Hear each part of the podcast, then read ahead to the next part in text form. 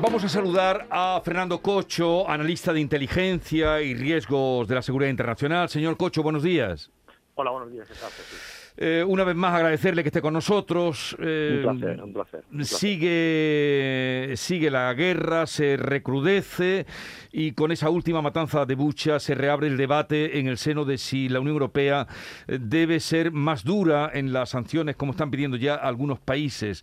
¿Piensa usted que la Unión Europea debería ser más dura y en concreto Alemania, la que le están pidiendo que cierre el grifo del gas en, en la compra a Rusia?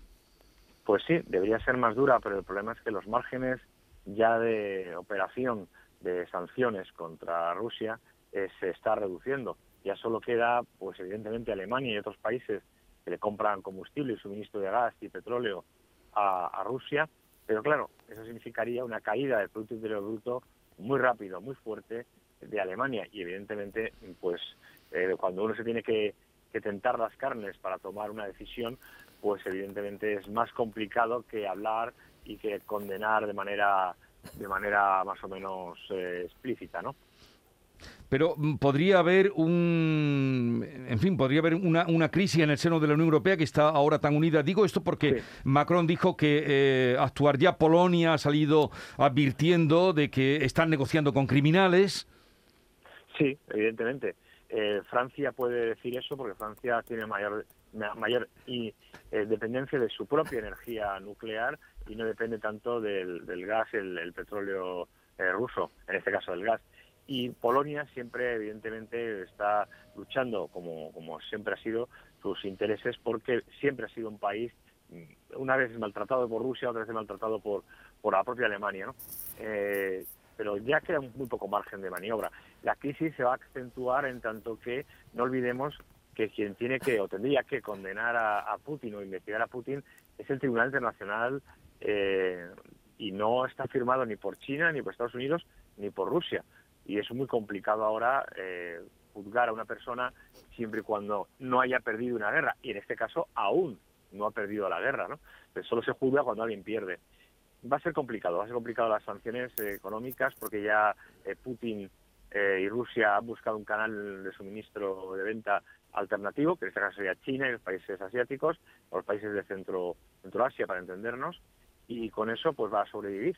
Y a Putin se va a quedar en el Donbass, que es lo que siempre eh, hemos sospechado que quería, y vamos a ver cuánto tiempo dura y de qué manera dura esta, esta terrible guerra, eh, que va a convertirse en una de baja intensidad durante mucho tiempo, porque Ucrania no está dispuesta a renunciar, comprensiblemente, a un territorio del Donbass, ni tampoco a, a Mariupol ni a Crimea, perdón, a Crimea, a, Odessa, y Putin no está dispuesto a no tener ese cordón de seguridad nacional del que siempre hemos hablado, que va desde Bielorrusia hasta justamente Odessa, ¿no? Para llegar a Transnistria.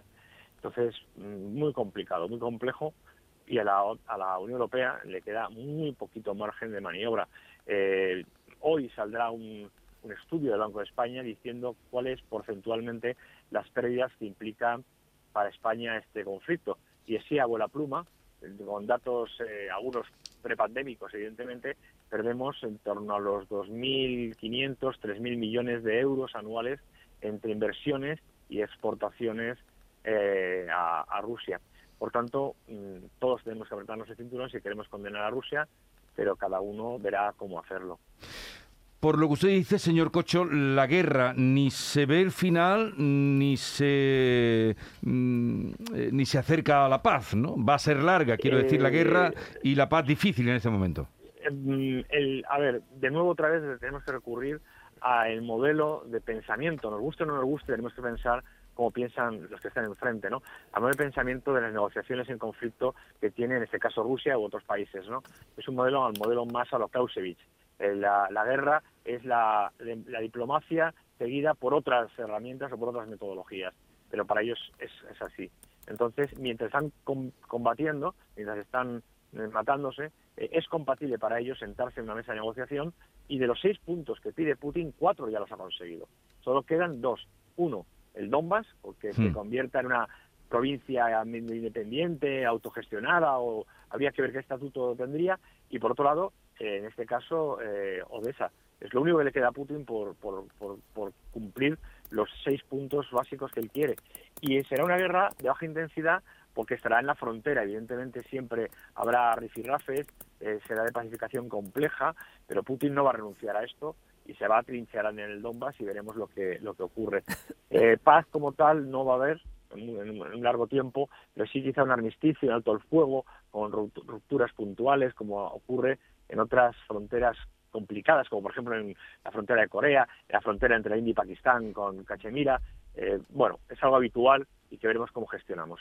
¿Y cómo se explica la actuación, los crímenes de guerra en Bucha que indudablemente han puesto a, toda la, la, población internacional, incluso pueden ser que Rusia están pidiendo ya que la saquen del Consejo de Seguridad de la ONU. Bueno, eh, es evidentemente es, un, es terrible, es un crimen de, habría que discutir si es un crimen de lesa humanidad o un crimen de guerra, porque hay interpretaciones jurídicas diferentes, o un crimen de desplazamiento que está dentro de los crímenes de lesa humanidad. Pero bueno, es que el Tribunal Internacional eh, no, no tiene competencia porque Rusia no lo ha firmado, tampoco Estados Unidos, cuando fue condenado por, por la guerra de Irak y por Afganistán, etcétera. Pero ¿cómo, ¿cómo vamos a reaccionar ante esta matanza?